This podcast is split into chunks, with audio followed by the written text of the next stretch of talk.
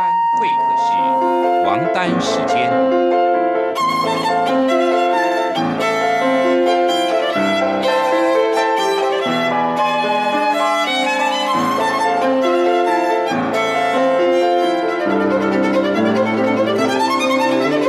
由天安门学生运动领袖王丹主讲。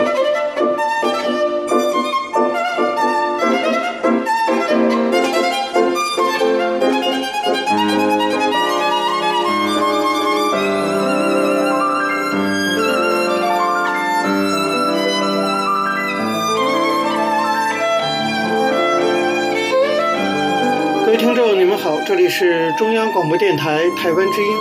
台湾会客室王丹时间，我是主持人王丹。首先呢，我们进行的是第一个单元大陆时事评论。大家知道，今年是很特殊的一年，是中国改革开放的四十周年。那么这四十年来啊，从一九七九年啊到二零一九年，四十年的时间，中国的私有经济的成分。那么，尤其是民营企业这个部分，可以说在 GDP，就是国民生产总值的增长上，可以说起了主要的推动作用，为中国经济总量的增加，应该说做出了重大的贡献。当然，在这样的成长过程中呢，也会有一些民企逐渐的变成了商业帝国，经济的话语权也变得更加有影响力。比如说，像腾讯呢，像阿里巴巴这样的民企就已经有了非常大的规模。正因为如此，中共慢慢感受到了民营企业力量增长对政权的那种潜在的威胁。其实，民营企业当然不敢威胁现政权，但是呢，政权内心的恐惧，这个是我们无法控制的。因此，早在胡锦涛、温家宝统治时期啊，所谓的“国进民退”。啊，那么就是要把国有企业做大做强，就成了中共的经济发展方面的一个既定方针。大家记得，早在两千零八年，十年以前的那个所谓的毒奶事件以后，中央有意整顿乳业，当时最大的粮食国企就是中粮集团，就肩负了所谓的国家任务，从二零零九年起多次入资蒙牛，最终成为。蒙牛集团的大股东，这个呢就可以看作是国进民退以上刚才我讲到的那个既定方针的具体体现。习近平上台以后，强化国有企业、约束民营企业发展这件事儿，由于他特殊的意识形态背景，变得更加突出，成为所谓的习近平式经济学的主要内容之一。习这个人，他跟胡锦涛和温家宝的不同之处在于。他呢更重视中共，就是党啊这个组织在民营企业中的作用。所谓呢，党管企业，一切都要信党，媒体要信党，企业要信党。那么落实下来，不仅是民营企业要接受国企的入股，而且在民营企业里必须得建立党支部。习近平试图用党的领导这个法宝来监督和约束民营企业的发展。在他的第二任期开始以后啊，外界更是普遍的预期，在中国经济增长速度下滑这样一个不可逆转的前提之下，中共呢势必会觊觎民营企业的资产。所谓的第二次工商业资本主义改造，也就是说，要强行的把民营企业、私营经济国有化的这种传言甚嚣尘上。前一段时间，马云宣布退休，海航集团的掌舵人王健在法国离奇死亡。曾经是中国首富的王健林转为低调，甚至连出国都很麻烦。这一系列的事件呢，都让外界为中国的民企的前途感到忧心忡忡。不过呢，恰恰就是在这个时候，习近平对民企的态度似乎突然发生了一百八十度的大逆转。在十一月一号，他亲自主持召开的中国民营企业座谈会上，习近平说，他要代表中共中央重申会毫不动摇地鼓励和支持民营企业的发展，还特别的说，希望民营企业家呢可以完全吃下一颗定心丸。这样的表态非常的刻意，政策宣示的意味十分强烈。首先来讲这个可信度哈，我们当然还是要抱一定的疑问的，因为有人也调查过啊，几十年来中共在人民日报上说让这个人那个群体要吃定心丸，光定心丸这个词就用了不知道哈几千次，所以到底是不是真话，这个目前我们还要观察啊。但是另外一点就是说，他这个表态跟以前在民营企业问题上的暧昧的态度可以说是截然不同。那么到底发生了什么事呢？为什么习近平突然转而拥抱民营企业？我觉得啊，这个事应当跟中美贸易战有关。大家知道，中美贸易战开打到现在，中国一直找不到更好的办法来应付美国的这种挑战。那么，因为中美贸易战发生到现在导致的经济损失，就算是有滞后效应，也已经逐渐显露出来了。这最终会使得中国经济发展的下滑呢，变得更为严重，这恐怕是不争的事实。大家也都知道，经济发展是中共统治赖以维系的重要基础。为了保持经济发展的稳定，转向民营企业，应该说是习近平不得不的选择。他为什么要做这样的选择呢？那是因为民营企业其实本来就是中国经济发展的主体。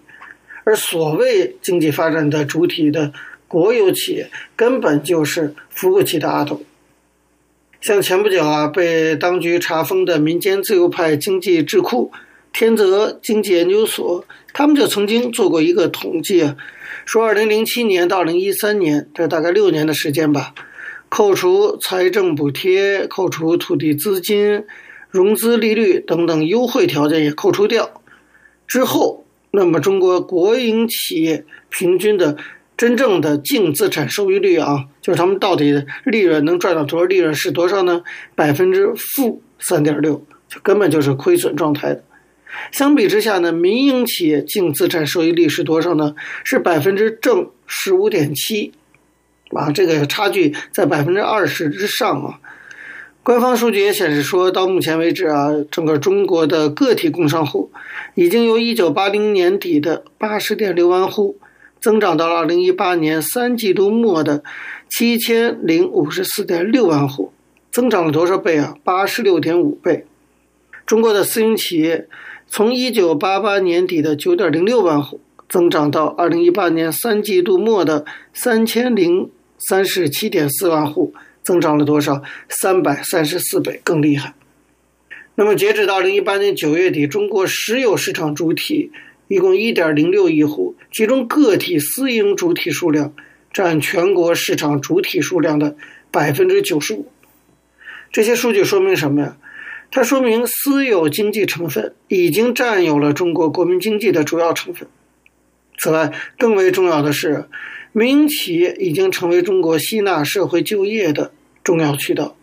在民营企业从业人员已经到了三亿六千万人，可以说提供了中国百分之八十以上的城镇就业岗位和百分之九十以上的新增就业岗位。所谓的“国进民退”这样的经济政策实验了十几年，但是没有体制的创新，国营企业始终不见起色。中共当然不希望看到民营企业做大，习近平甚至确实有过二次国有化的想法。但是这一切，一旦中国经济面临威胁的时候，那就都都抛到脑后了。毕竟呢，政权的稳定比民营企业的做大对中共来说更具有重要性。这就是习近平突然转而拥抱民营企业的主要原因。好，各位听众，因为时间关系呢，讲到这里，我们休息一下，马上回来进行下一个单元。我曾经问个不休，你何时跟我走？可你却总是笑我一无所有。我要给你我的追求。还有我的自由。可你却总是笑我一无所有。各位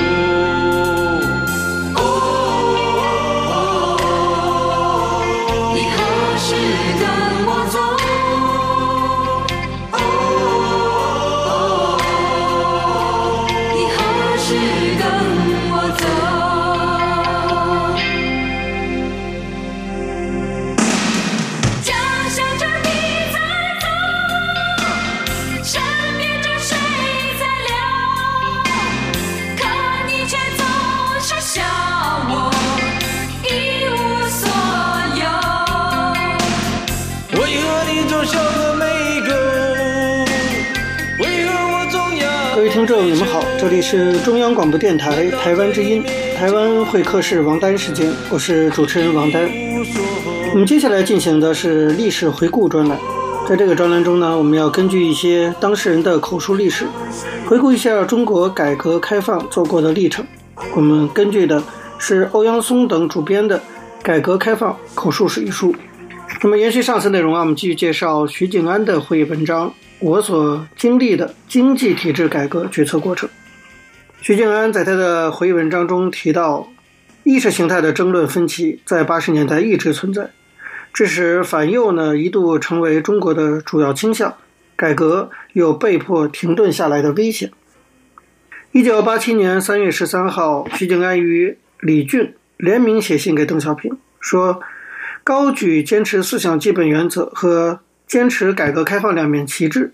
反对西化和僵化两种错误倾向，是我党今后长期的任务。当前突出反对西化倾向是必要的，但从总体上需要对两种倾向的实际危害做出切实的估计。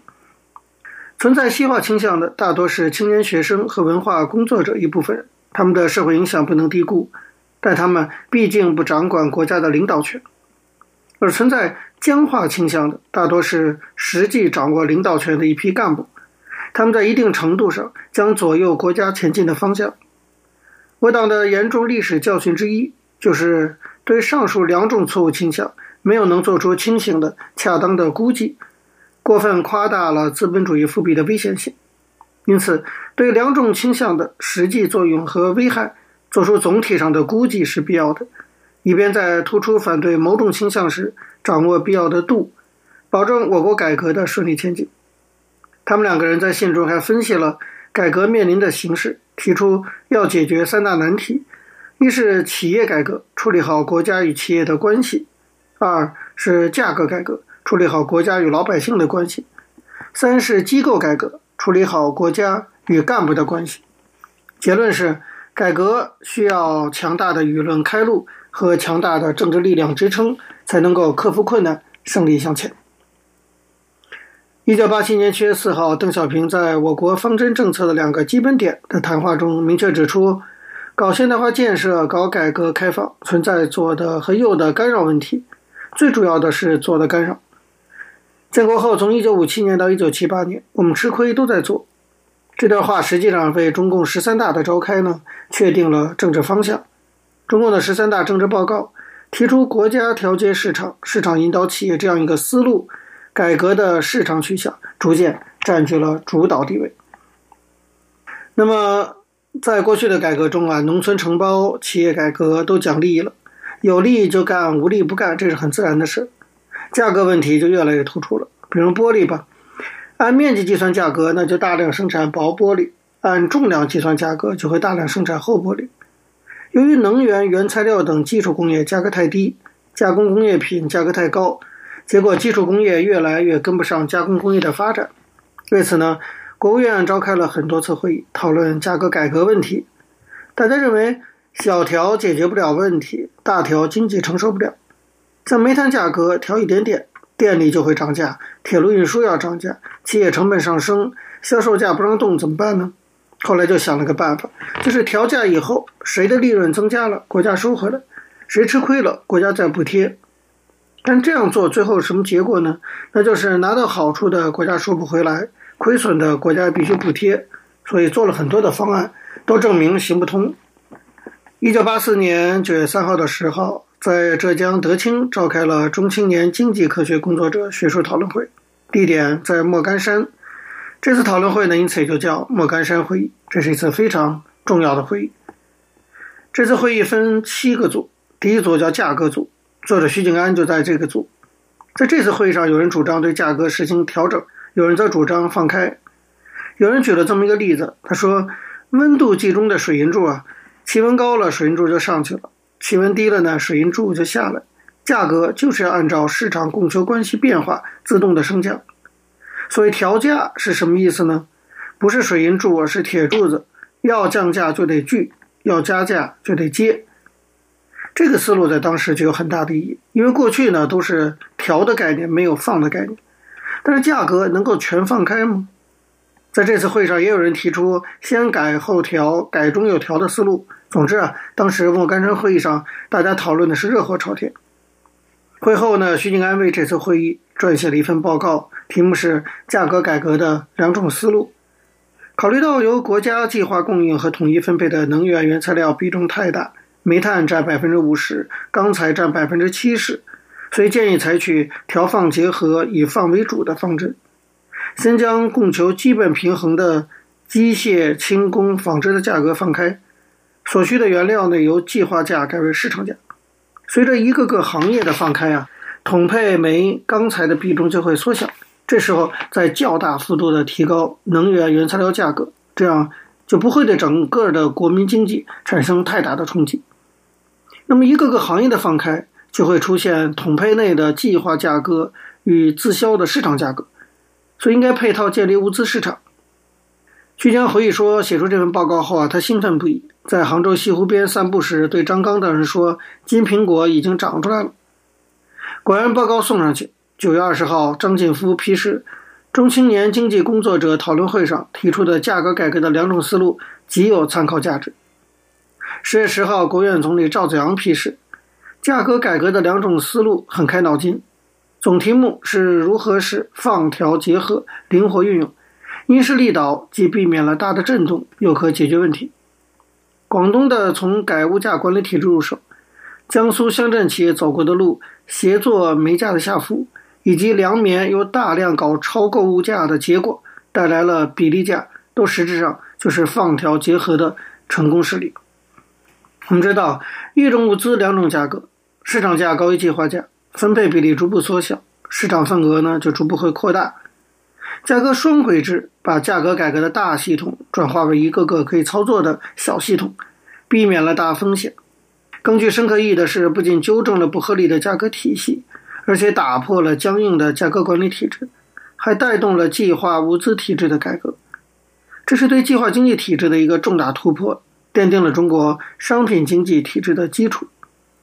后来，中国的经济体制改革就是走双轨制道路，所有改革几乎都从试点起步，再一步步推广。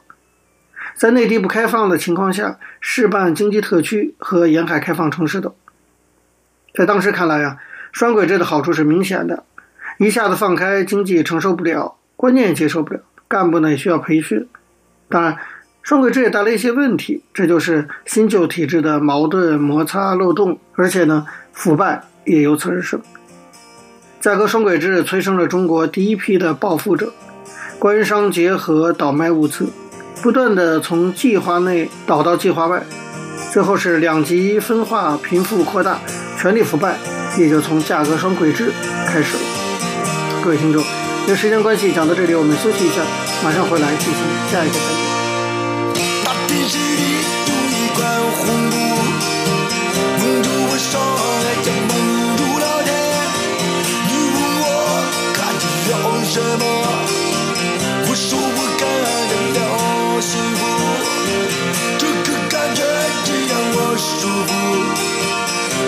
它让我放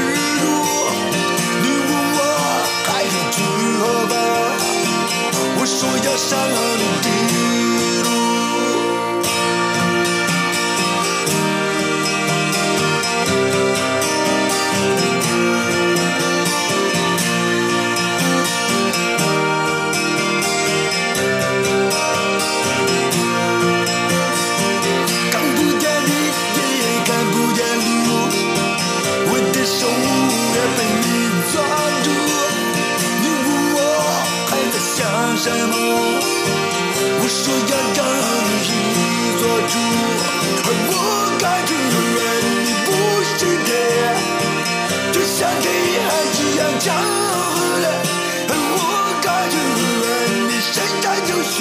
位听众，你们好，这里是中央广播电台台湾之音，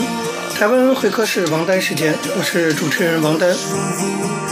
在今天的台湾经验专栏中，我们继续介绍台湾公民社会发展中非常重要的一个部分，那就是社区大学的相关经验。希望这些经验呢，以后也可以成为中国大陆未来类似的啊民主社会建设的借鉴。延续上次内容啊，我们。继续介绍啊，那以台北的最早的一个文山社大为例，来看台湾社区大学的经验。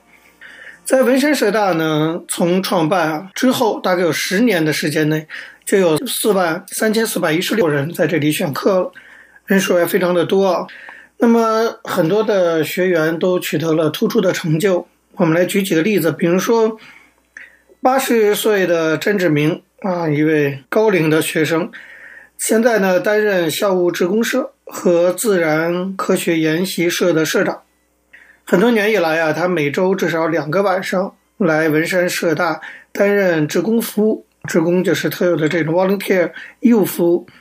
从文山社大创校以来，他在这个学校已经修满了一百六十五个学分，而且呢，七成以上都是学术课程，这是老骥伏枥啊。目前他正在进行中国。数学史主题的毕业论文的撰写，你想在数学史这这个相当难的一个课题啊，可见社大也开了一些具有一定难度的学术课程。另外一个推荐的呢，就是五十岁左右的学员郑景龙，他在文山社大十年来修满了一百二十八个学分，其中呢八成以上都是学术课程和社区成长与环境学程。积极地参与地方文史工作和社团活动，并且在二零零六零六年，他呢发现了六件巴图与十九件网坠，在文山社大周树荣老师的指导下，利用两年多的时间深入探讨，跟台湾的一些考古学者交流，进行共同调查，在二零零七年九月七号，经台北市政府文化局邀请中研院的。教授刘义昌教授将调查勘定为疑似十五份遗址所在地。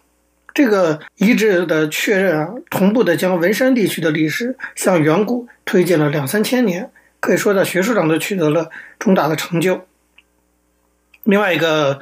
资深学员啊，叫詹瑞瑶。然后呢，这个詹瑞瑶呢，她其实原本是在清洁队工作，同时呢，她是个女生啊，她又要照顾她的先生，照顾她的两个小孩。但是文山社大十年以来啊，他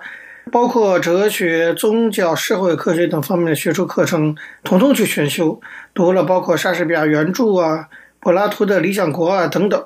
他和其他许多爱读书的学员一起，可以说对那些文山社大的学术课程的讲师来说，有这样的学生给予他们很大的这种鼓舞。那么，另外呢，文山社大的社区参与可以说是十分的活跃和积极。一个社区大学怎么参与当地社会的政治、经济、文化方面的发展呢？以文山社大为例，比如说文山社大刚创立不久，他们有个老师叫罗秀华，在这个老师的陪伴和引导之下呢，文山社大办理了第一场，以公民会馆愿景为发展核心的地方领袖工作坊。所以工作坊就是这种小型的讨论的会议哈。那么这个工作坊呢，让社大的学员和社区的民众一同去想象，怎么样去建立公民会馆。公民会馆呢，要有什么样的愿景，要做什么样的用途，要达到什么样的目的，而且从中呢，形成了可以及时行动的可行性的行动方案。这些行动方案包括了在学习、拜会相关具有影响力的人士、寻找有共同想法的伙伴等等。那么这个地方领袖工作坊啊，可以说为文山区。培养了很多社区的热心人士，这些人士呢，不仅在地方上推动成立社区发展协会，或者后来呢参选成为杰出的里长，而且以地方的官学两个方面，甚至包括庙宇和社区组织等等结盟。对于台北市第一个公民会馆，叫做文山公民会馆和永安艺文馆这两个社区的机构的诞生，对于文山区所属的。景美溪的生态与人文的守护，对于文山区的历史遗址叫福德坑，那么还有福德坑掩埋场相关的环境保护的活动，以及文山后来很有名的像猫缆的新建与否的公民会议等等，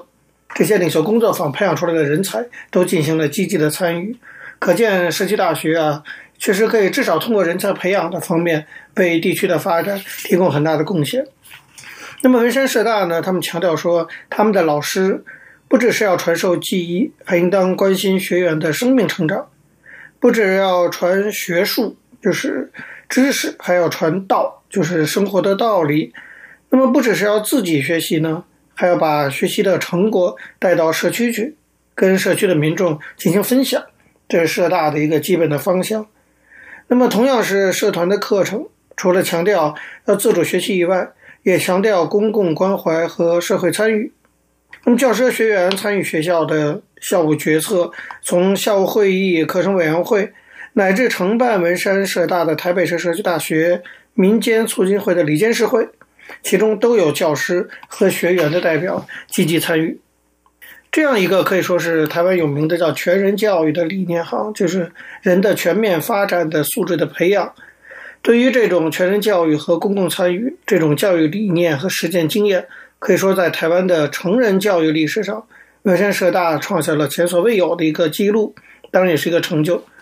对于文山社大刚创办那个时期，正在民主学步期的这个台湾整体来讲啊，这项以公民精神为基础的教育经验，可以说是整体的台湾民主进步的一个部分。到目前呢，终身学习法台湾已经通过了，那么这个法律呢，把社区大学定为非正规的学习机构。但是呢，还有些问题还是存在的，比如说按目前的终身学习法，等于宣告说社区大学教育不是高等教育啊，还是非正规的。那么教育部在过去接受广设大学的民间呼声，大家知道台湾的。大学非常多啊，以至于招生不足，甚至需要大陆的学生来填补空白。虽然有这样的广设大学的这种举动啊，但并没有广设社区大学或者社区学院，只是说把现有的一些专科学校升格为大学或技术学院。那么目前这样的教育方针，其实引起民间很多的讨论和争议，就是是不是一定要把所有的这些啊专科学校都要升格为。呃，综合性的大学导致台湾并不大，但是有一百三十多所大学，还是说应该广泛的发展这种专科学校和社区大学？现在都已经成大家讨论的一个热点。那么，台湾大学数量供过于求啊，所以社区大学未来发展的一个方向呢，就是要说服教育部和立法院支持他们转办理成人高等教育。啊，来取代这种大学泛滥的现象，把一些大学解散或停止，用更多的资源来支持成人高等教育。好，各位听众，由于节目时间的关系，今天的台湾会客室王丹时间到这边结束了。非常感谢您的收听。如果各位听众对我们的节目有任何的指教，可以写信到台湾台北市北安路五十五号王丹收。或者是电子邮件信箱到八九六四 at r t i dot o r g dot t w 给我，我是王丹，下次同一时间再见。没有烟抽的日子，没有烟抽的日子，我总不在